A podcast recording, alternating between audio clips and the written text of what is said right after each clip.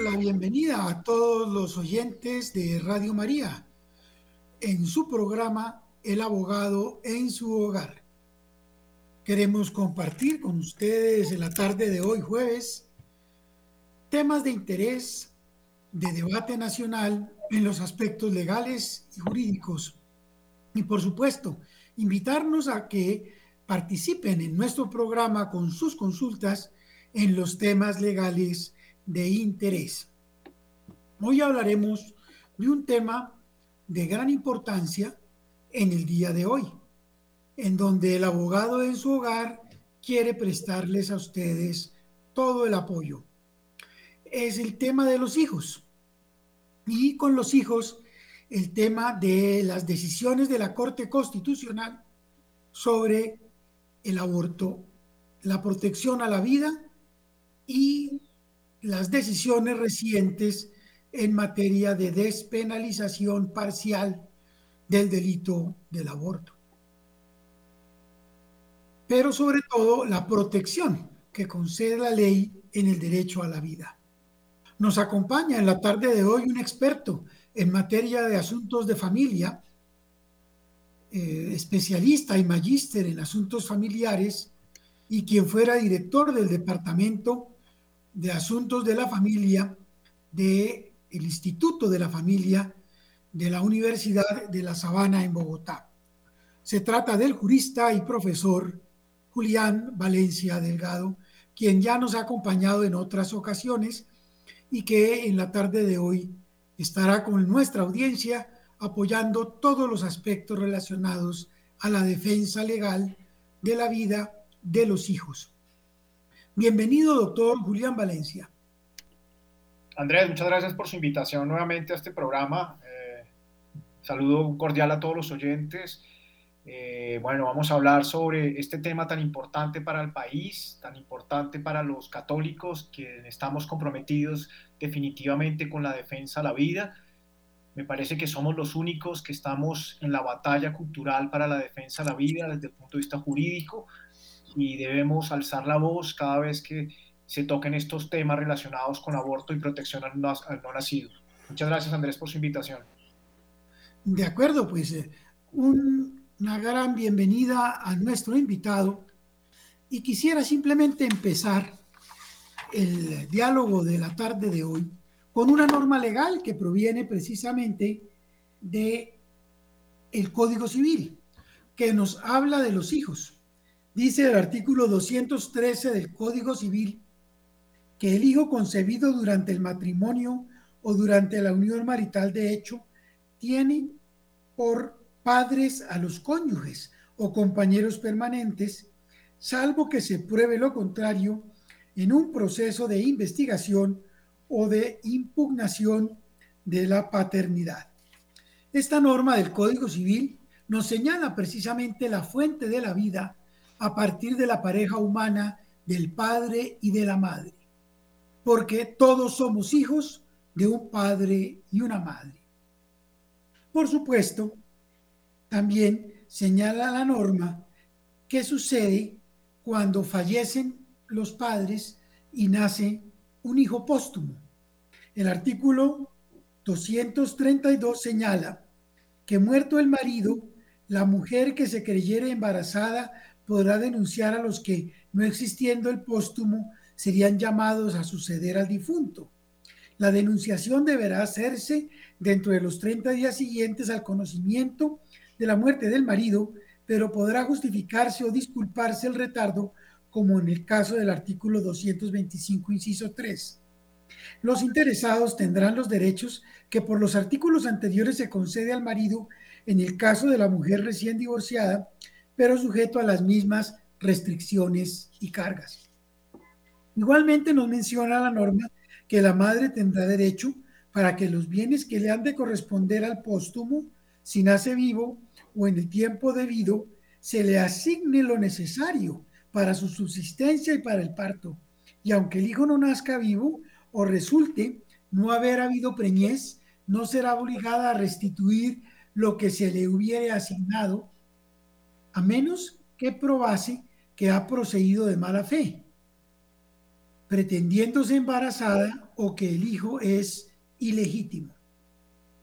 De modo que estas normas que provienen del siglo XIX, de la expedición del Código Civil colombiano, reconocen la existencia de los hijos póstumos, de sus derechos e igualmente de los padres respecto de sus hijos a la filiación y la paternidad. Como contrapartida a las normas del Código Civil y para proteger a esos hijos, estableció el artículo 122 del Código Penal colombiano la protección a la vida con el delito del aborto. Quien causale su aborto o procurase a otros ese aborto será condenado a una pena de prisión. Luego, la ley protege la vida del no nacido, tanto en sus obligaciones civiles como en la defensa por el delito penal de aborto. ¿Qué ha sucedido? Desde la sentencia C-355 del año 2006 hasta la última sentencia, la C-55 del 2022, la legislación colombiana ha modificado, ha alterado la protección legal de la vida humana y ha procedido a despenalizar parcialmente solamente en tres casos. Las conductas lleven al aborto cuando se trate de enfermedad grave que ponga en riesgo la vida o salud de la mujer, el delito de violación y la enfermedad grave que tenga el bebé que hagan su vida incompatible con la vida extrauterina. En esos casos, en donde no ha habido un aborto, una, una concepción consentida, esas conductas no se consideran delito. Ahora bien, ha pasado a discutirse si además de que no son delito, pueden llegar a ser un derecho o incluso un derecho fundamental. Al respecto, recientemente, es decir, el año pasado, la sentencia C055 estableció que era posible que se diera el aborto hasta la semana 24 de la gestación. Sentencia que ha sido impugnada por un incidente de nulidad en donde yo personalmente he participado solicitándole a la Corte Constitucional la nulidad de dicha sentencia y que tuvo un auto que fue el auto 243 del pasado primero de marzo. Nosotros hemos solicitado la admisión y aclaración de ese auto para que se tenga en cuenta la protección legal a la vida humana. Ese es el primero de los escenarios. ¿Cómo la ley colombiana ha venido desprotegiendo de manera paulatina la vida humana y los derechos de la filiación entre los padres y sus hijos, sobre todo aquellos hijos aún no nacidos.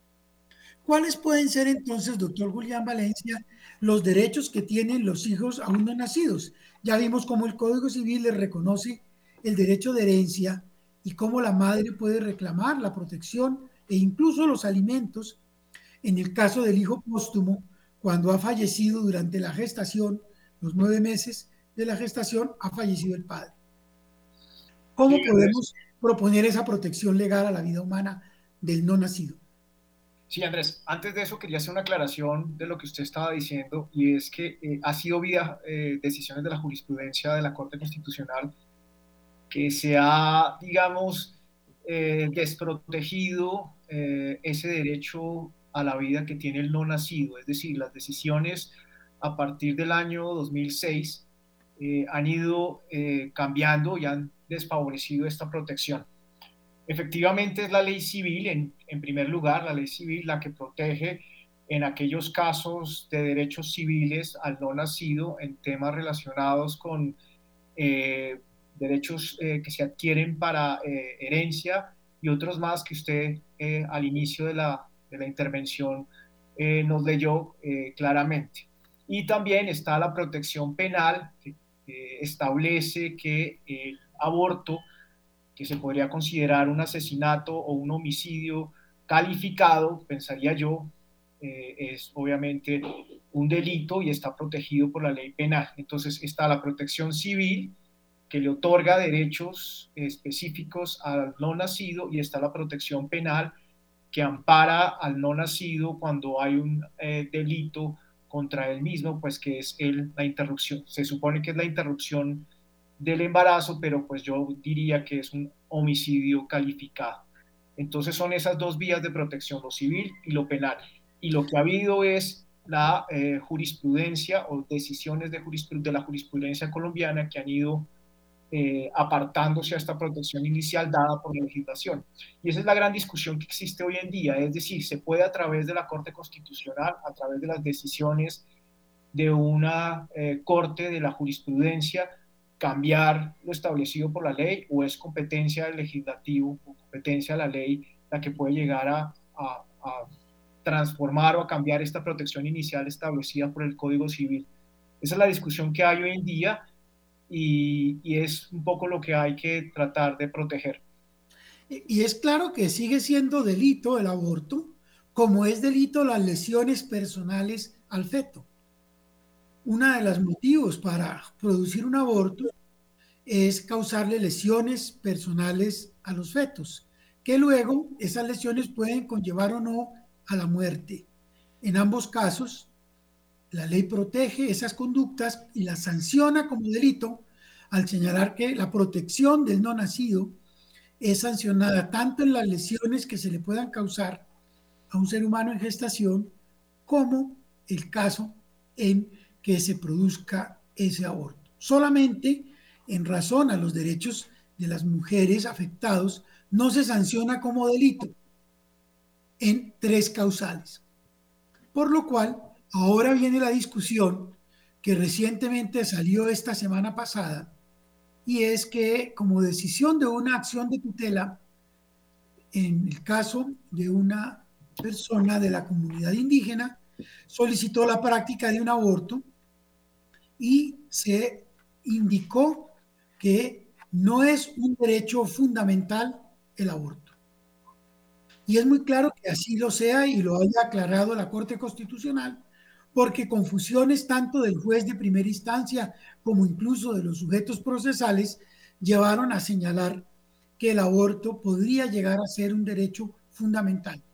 La Corte de manera categórica indica que no, que lo que sucede es que hay un delito que se despenaliza en algunos casos y en los casos despenalizados incluso puede llegar a solicitarse un servicio de salud para que sea prestado, sin que eso sea considerado siempre como un derecho fundamental. Esa discusión se ha abierto de nuevo ante la Corte Constitucional porque implica que la prestación de los servicios de salud tengan esas restricciones. ¿Por qué no puede ser considerado un derecho fundamental lo que realmente es el delito de aborto? ¿Por qué yo no puedo reclamar el derecho a matar a mi hijo, el padre o la madre, antes de nacer y que no me sancionen?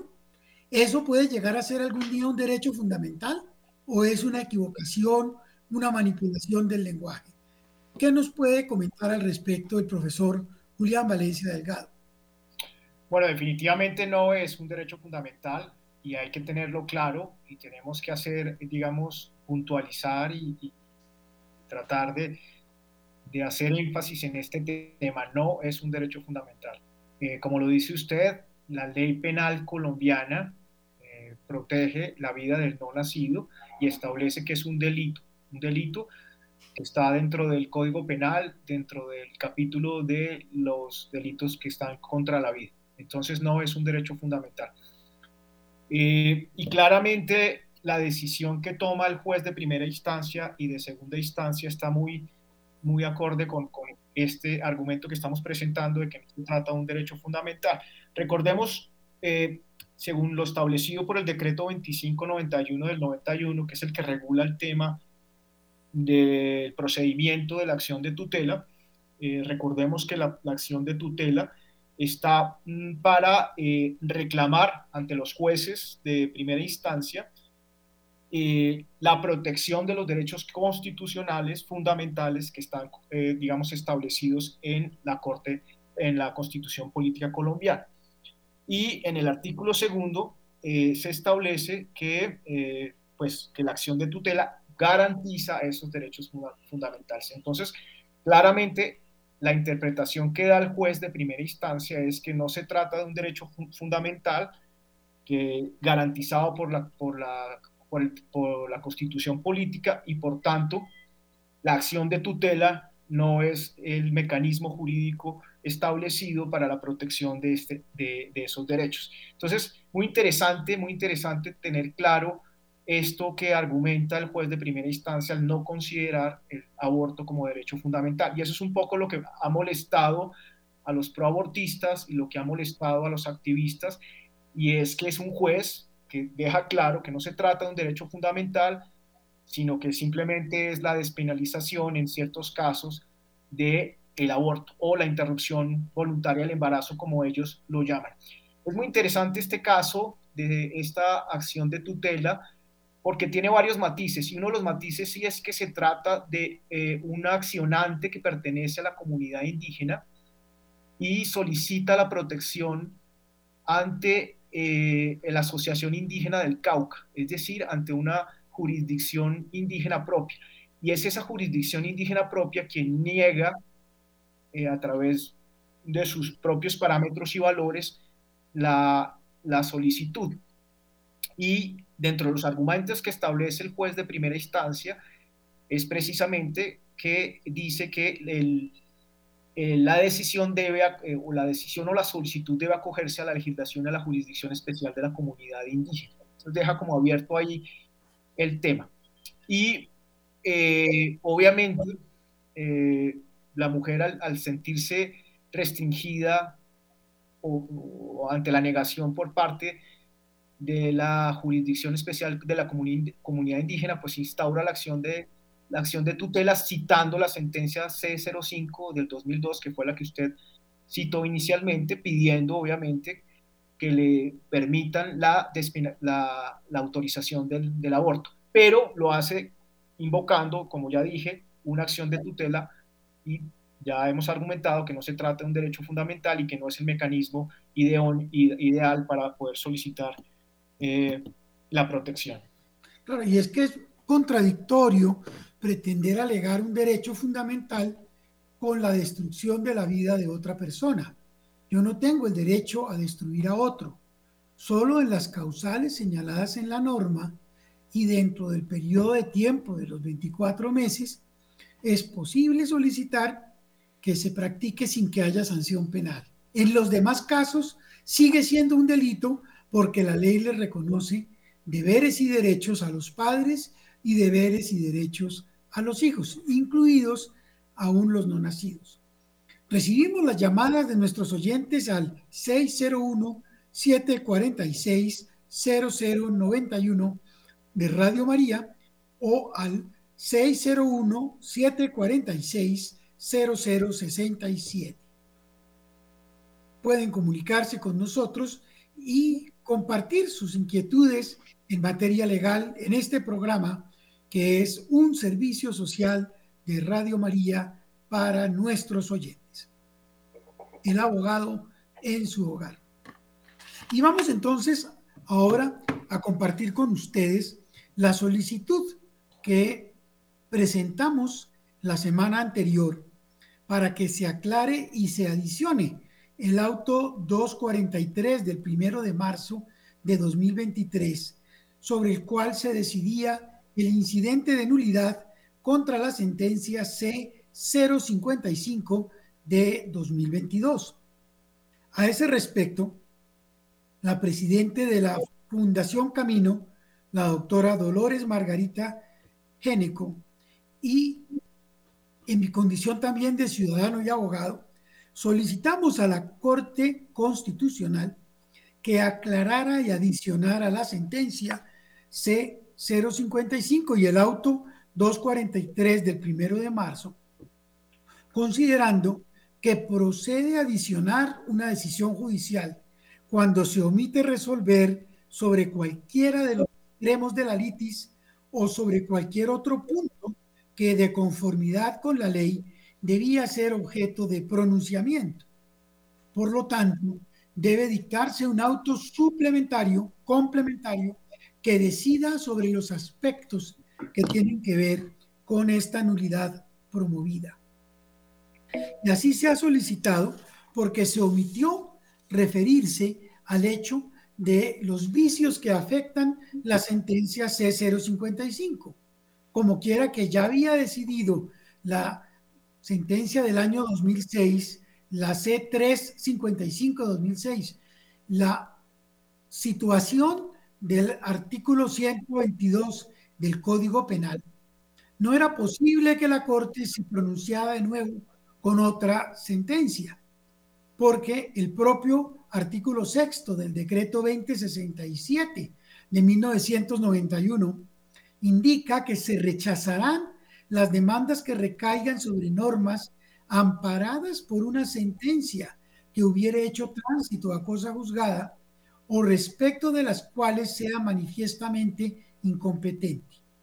No obstante, estas decisiones también podrán adoptarse en la sentencia. Entonces, hay un vicio profundo que afecta la decisión de la sentencia C055 de 2022, porque en ella se vuelve a decidir sobre el alcance del artículo 122 del Código Penal vigente y que extiende la despenalización del delito de aborto, además de las causales, hasta la semana 24, cuando ya el ser humano es un sujeto desarrollado, es capaz de sentir dolor, es capaz de sufrir, por lo cual estaría la ley desprotegiendo los derechos de los menores que la misma ley garantiza. Por otro lado, la modificación de la doctrina de la Corte Constitucional en sus sentencias debe mantenerse y cuando se haga debe ser explícita en la sentencia. Y en este caso, la modificación de esa doctrina por la sentencia reciente C55 de 2022 que pretende modificar la sentencia que regía desde el año 2006, la C355, pues resulta abiertamente contrario al debido proceso y a las reglas que se establecen para las decisiones judiciales. Finalmente, nosotros invocamos como motivo de adición y aclaración el hecho de que la honorable magistrada Meneses haya realizado un salvamento de voto y en el cual haya señalado los vicios que afectan la participación en ese proceso por parte de un magistrado de la Corte Constitucional con juez que fue designado para esos efectos, como fue el caso señalado en esa misma sentencia. Por lo cual se le pide a la Corte Constitucional que revise porque el conjuez Osa Santa María manifestó unos elementos en su decisión y otros en su salvamento que da lugar a entender que él no intervino ni participó en la votación, viciando en consecuencia de nulidad la decisión judicial que debe ser revisada por la misma Corte Constitucional. Este tema fue planteado, repito, en nuestra solicitud presentada el 5 de junio de 2023 ante la Secretaría de la Corte Constitucional, lo cual hace necesario que se revise la decisión por la Corte y nuevamente se debata si es nulo o no el fallo C-355 que extendió la desprotección desde el momento de la concepción hasta la semana 24, que no se sancionaría como delito. Ahora bien, en ninguno de esos casos será considerado como un derecho fundamental, como bien no lo comparte el doctor Julián Valencia. Sobre este tema de la nulidad y sobre el tema de el incidente que acabamos de presentar, así como la sentencia de la tutela que se resolvió en favor de la vida del indígena cuya madre había solicitado el aborto, ¿qué podemos comentar, doctor Julián Valencia, frente a este debate que ocupa la atención de nuestro país?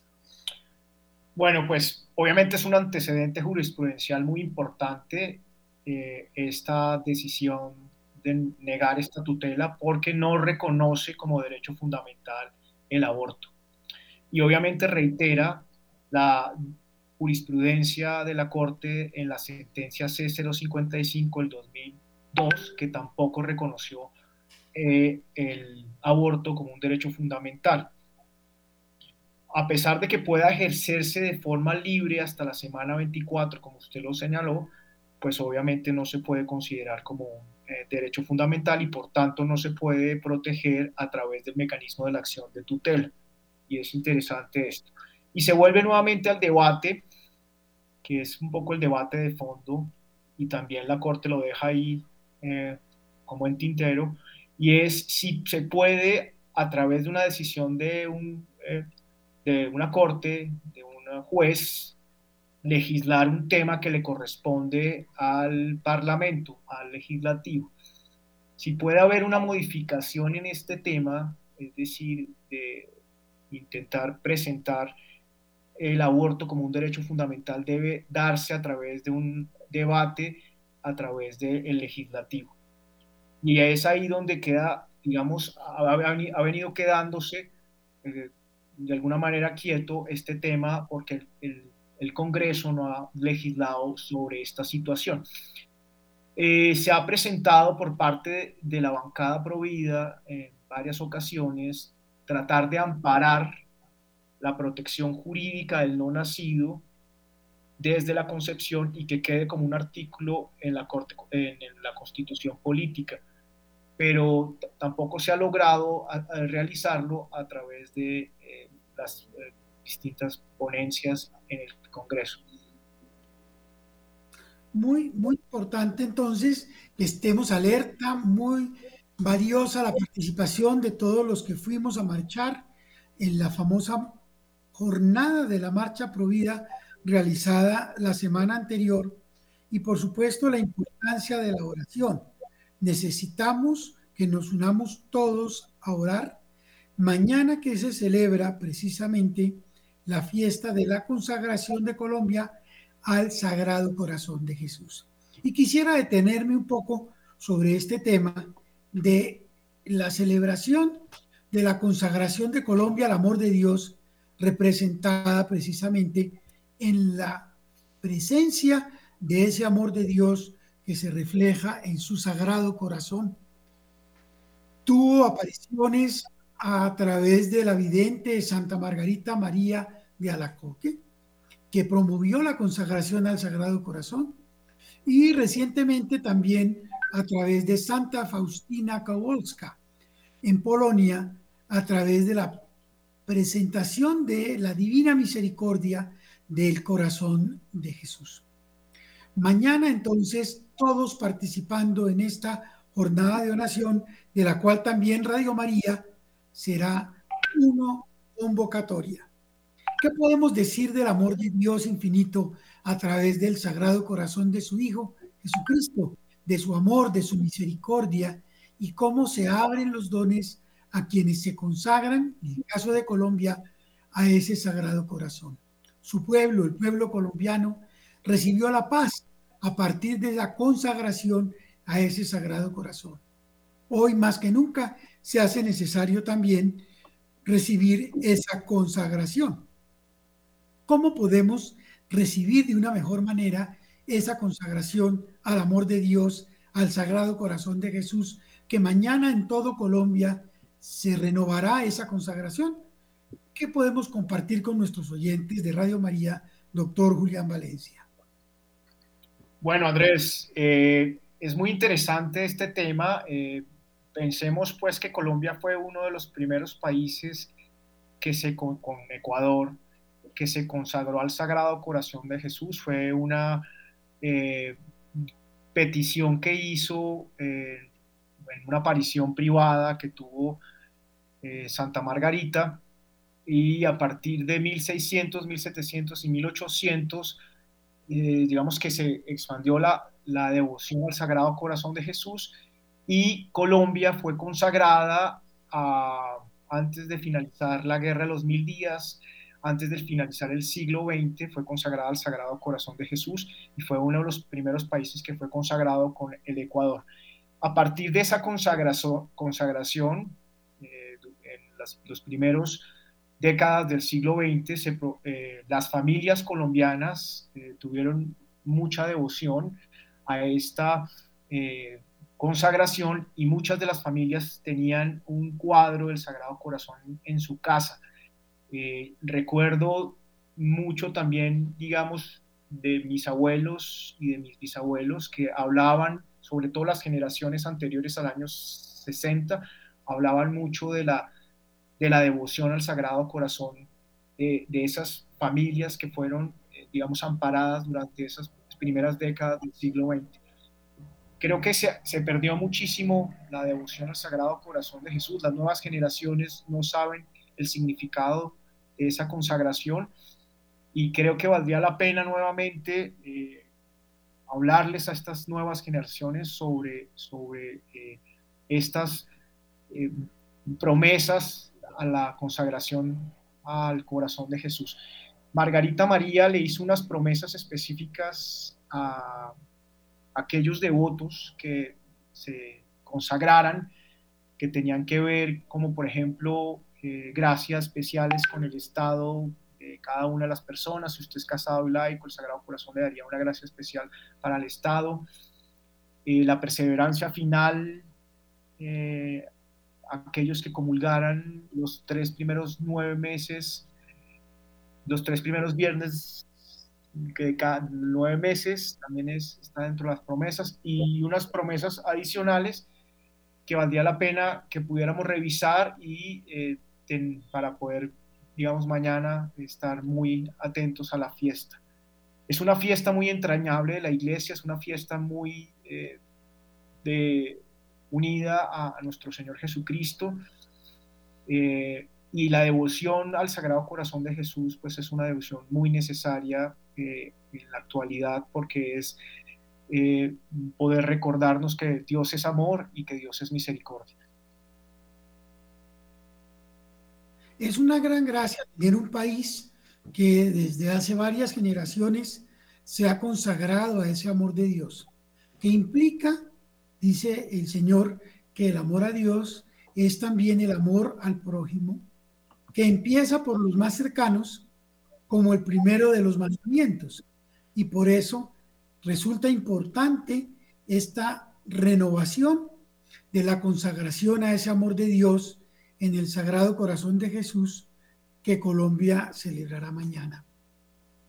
Es además una decisión del Estado que se renueva por las autoridades y su pueblo, la nación entera, autoridades civiles y estaremos mañana en la Catedral de Bogotá y en todos los templos de cada ciudad renovando esa consagración.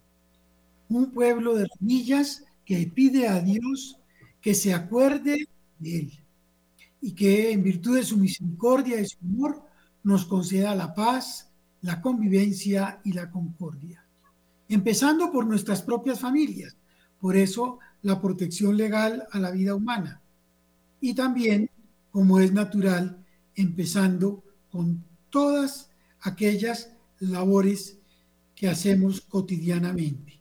Para nosotros es muy importante como país contar con esta consagración al amor de Dios y al Sagrado Corazón de Jesús.